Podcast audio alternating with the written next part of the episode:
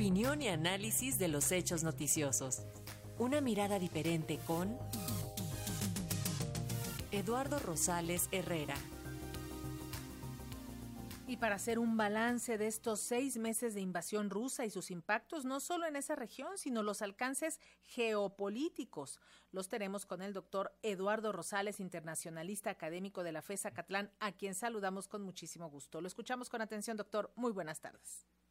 Querida Leni, queridos radioescuchas, pues hoy se cumplen seis meses de la invasión de Rusia a Ucrania un conflicto que dicho por el secretario general de las Naciones Unidas, Antonio Guterres, representa un hito triste y trágico y una guerra absurda.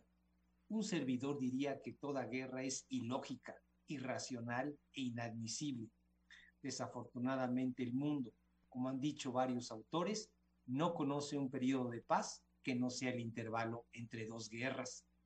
Así las cosas y desde hace medio año Ucrania se convirtió en un tablero en el que se dirimen los intereses geopolíticos de las grandes potencias, un territorio que es visto como un botín tanto para la Unión Europea y Estados Unidos como para Rusia. Lo que estamos viendo es un conflicto multidimensional que se desarrolla en varios frentes, en lo militar, en lo económico, en lo comercial, en lo financiero, en lo energético, en lo agrícola, en lo mineral y en lo mediático, pero que desafortunadamente tiene un desastroso impacto en personas que viven en ese país, pero también en diversas zonas del mundo.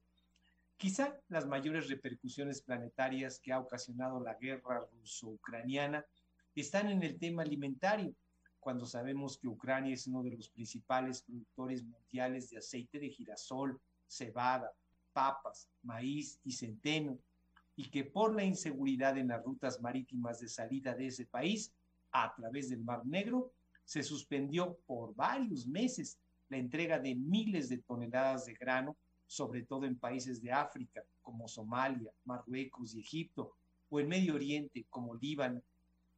Por lo que respecta al rubro de fertilizantes, hasta México se vio afectado, porque aquí se consumen 6 millones de toneladas, pero solo se produce 1.5 millones. Por lo tanto, se importan 4.5 millones, de las cuales más de un millón se importan de Rusia. Así las cosas, la escasez y el aumento de precios en los fertilizantes contribuyó al alza de una amplia variedad de alimentos.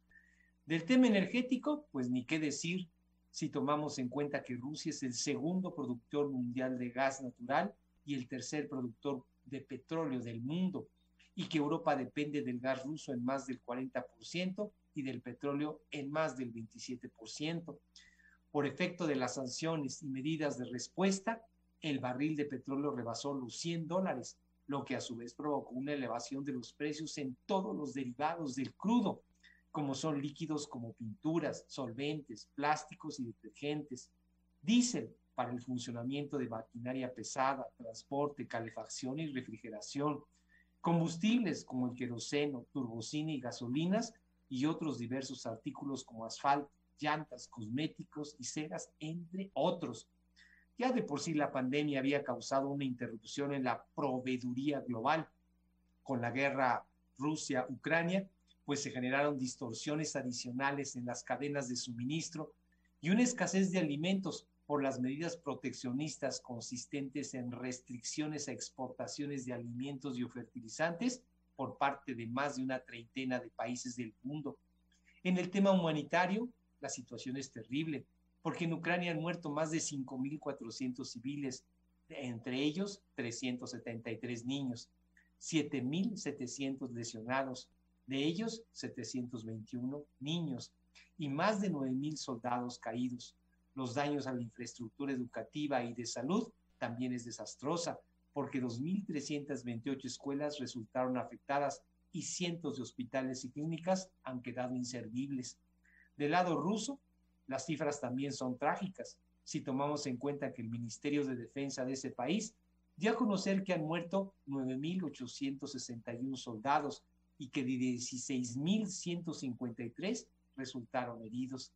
Estas cifras resultan contrastantes con las que da la Agencia Central de Inteligencia de Estados Unidos, que señala que hay al menos 15 mil soldados rusos muertos y más de 45 mil heridos. Cualquiera de los números que se manejen resultan espeluznantes. Por otra parte, no hay que olvidar que el riesgo de un desastre nuclear aumenta día con día en la central nuclear ucraniana de Zaporilla, debido a que el ejército de ocupación ruso está utilizando esas instalaciones como cuartel militar y como bodega de armas, amén de que desde ahí ha lanzado misiles contra objetivos ucranianos. En respuesta a esto último, el ejército comandado por el presidente Volodymyr Zelensky, pues ha realizado bombardeos en los linderos de esa planta. Hasta el momento, las partes no han podido materializar un acuerdo para que la planta nuclear sea visitada por expertos de la Agencia Internacional de Energía Atómica de la ONU para evaluar la situación de la central nuclear, ni mucho menos que dichas instalaciones se constituyan en una zona desmilitarizada.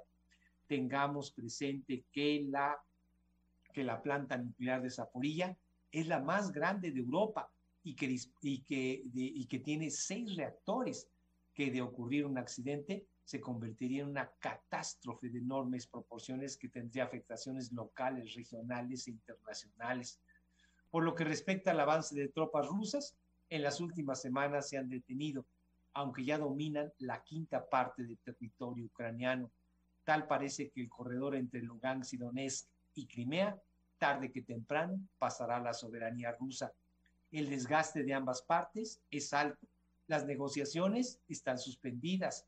El riesgo de escalamiento es considerable, por lo que alcanzamos a ver que el conflicto, desafortunadamente, va para largo.